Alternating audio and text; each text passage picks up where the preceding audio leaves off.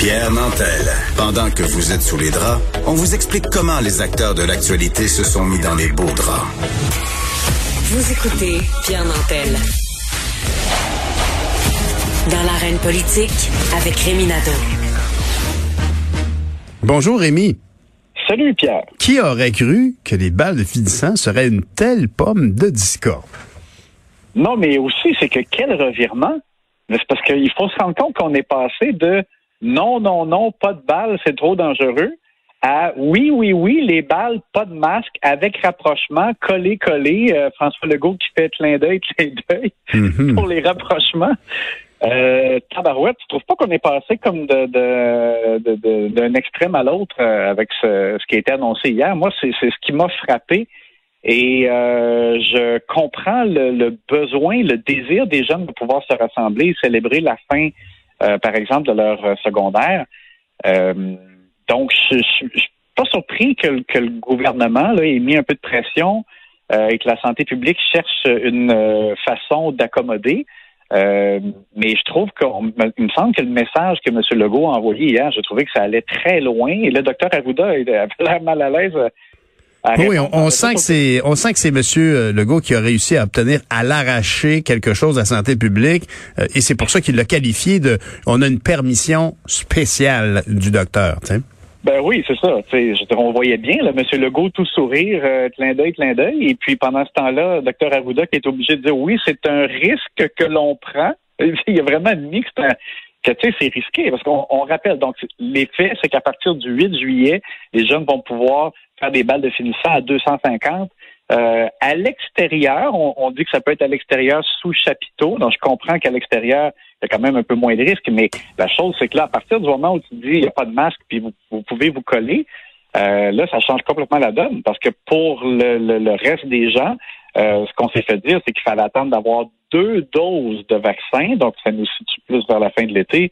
Euh, pour la plupart, là, pour pouvoir, par exemple, voir quelqu'un, pas de masque euh, et sans distanciation physique.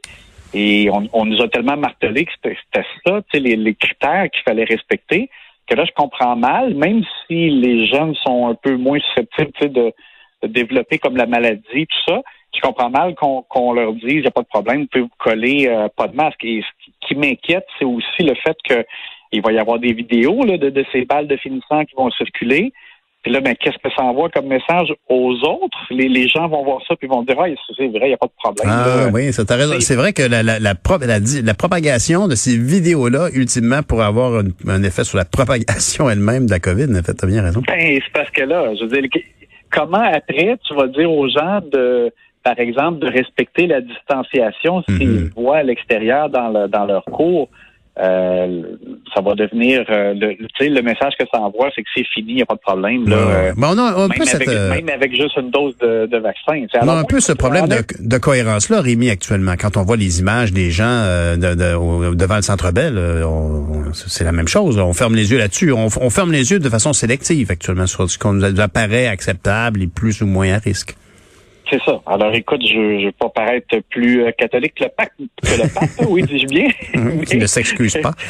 Mais euh, écoute, euh, je- ça m'a inquiété. Franchement, je trouve que c'est surprenant qu'on est aussi loin. Euh, je- donc, j'espère que les, les jeunes vont profiter de l'occasion qui leur est donnée, mais qui vont demeurer euh, raisonnables dans, dans la corde qu'on leur donne pour pas éviter, pour pas quand même qu'on se retrouve là avec euh, tu sais, des éclosions, puis tout ça, alors qu'on déconfine, puis on, on a l'impression qu'on se sort là, de, du marathon, mais il me semble que c'est pas le temps de d'essayer de faire des pirouettes dans le dernier dans le dernier segment. T'as bien raison. Et puis, il y a quelqu'un qui fait beaucoup jaser maintenant, tout le temps, en fait. C'est le ministre des Forêts, Pierre Dufour, en lien avec les coupes à blanc sur l'île d'Anticosti.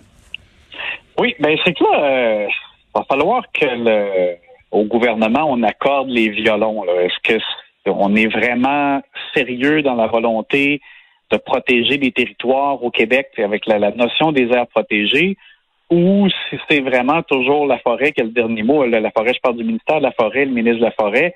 Euh, on a l'impression qu'il y en a un qui, est plus fort que l'autre là quand il tire au poignet et que le résultat, on qu'on se ramasse avec oui des aires protégées. Oui, il faut, souligner que le Québec a atteint 17% d'aires protégées à la toute fin de l'année 2020, euh, mais on a su depuis qu'il y a bien des projets dans, le plus au sud qui ont été refusés. C'est notamment parce que le ministère des Forêts a mis des bâtons dans les roues.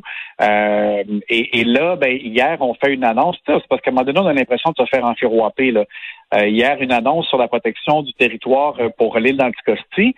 Euh, 5000 kilomètres carrés qui vont être placés en, en projet pilote d'air protégé, mais à utilisation durable, ouvrez les guillemets, c'est ça le terme. Puis là, ben, quand on demande qu'est-ce que ça va vouloir dire, euh, le ministre Charette patiner un peu à gauche et à droite, puis on dit, ben justement, c'est un projet pilote, ça va être déterminé euh, quelle utilisation forestière peut être faite euh, dans le cadre quand même de la protection. Puis là, ben, l'affaire, c'est que Charles Cavalier a mis la main sur des photos qui ont été prises par le directeur de la SNAP, Alain Branchot. Branchot mm-hmm. Exactement. Alain Branchot qui est allé l'été dernier aller dans, dans le Ticosti. Puis là, on voit bien sur les photos que c'est des coupes à blanc. Il, y a, il, y a, des coupes à blanc déjà.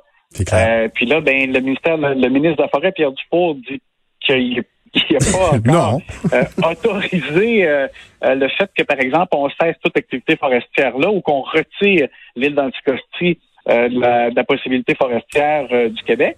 donc là, ça veut dire que c'est quoi? Ça veut dire qu'on tolère, on va continuer de tolérer ce qui se passe et ce qu'on voit sur les photos. Hmm. Parce que si c'est le cas, euh, c'est ça, une aire protégée. Décidément. Décidément, le, le, le ministre, euh, le ministre Pierre Dufour fait, euh, fait pas l'unanimité autour de lui. Ça, c'est clair. Non, ben puis là, ben, parce que ultimement, sérieusement, il va falloir à un moment donné que François Legault lui-même nous parle de cette de ce sujet-là, de, de, sa vision de ce que c'est pour lui l'avenir, euh, la, la, protection, gestion de la forêt aussi, l'exploitation de la forêt, c'est ça, parce que là, euh, c'est vraiment pas clair. Et c'est comme j'ai dit, c'est qu'on a l'impression que parfois il y, a, il y, a, une portion de discours et euh, l'expression qui me vient en tête, c'est vraiment ça, c'est enfiroapé là, de, oui, c'est ça.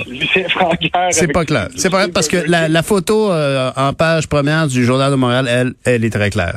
Merci Rémi. On se parle demain matin. Bonne journée. Bye. Bye. Bonjour M. Martineau. Salut. Hier, je me suis promené sur la rue Bernard, la chic rue Bernard à Outremont, euh, qui est piétonnière et il y a cinq restos les uns à côté des autres. Et je parlais au propriétaire de restaurant puis ils me disent que c'est très très très dur d'attirer de la main d'œuvre. C'est ah extrêmement difficile. Il y a un restaurant, les, les Enfants Terribles sur Bernard, absolument qui est plein, fermé parce que il pas capable de trouver du pas capable de trouver du personnel. Il y a d'autres restos qui sont fermés la moitié du temps. Il y en a un autre resto qui peut pas ouvrir le week-end, etc. Et euh, Joseph Facan a écrit une chronique là-dessus qui a fait beaucoup jaser, qui s'est même ramassé ben à, l'Assemblée nationale. à l'Assemblée nationale, qui disait vous avez seulement qu'à payer davantage votre personnel. C'est facile à dire. Je vais pas critiquer euh, Joseph là. Euh, pour certaines entreprises, oui, mais tu sais, les, restaurants, leur marge de profit, là, en plus, ils viennent de, ben ils viennent de sortir. de, ils, ont, ils ont tous dépensé leur argent. Là, ils peuvent pas commencer à augmenter les salaires. Là. Ils hmm. sont, sont à la scène. Tout à fait. Ben, c'est malheureux, mais cette situation-là et les inéquités je, au niveau des, salaires, la pandémie a révélé des choses qui, en bout de ligne, quand c'est rendu, quand c'est clair que c'est plus payant pour toi de toucher la PCU que d'aller travailler, puis on dit que tu es un travailleur essentiel, mais ça ben démontre tout le problème. Les, les, restaurants peuvent pas payer davantage. Hmm. vraiment, la marge de profit d'un restaurant, c'est très, très On va mettre le ministre euh, Jean Boulet là-dessus. Il va nous régler ça. Merci, merci, M. Martineau. Merci. Bonne émission. Bon, euh, merci tout le monde. On se retrouve demain matin. Bonne journée.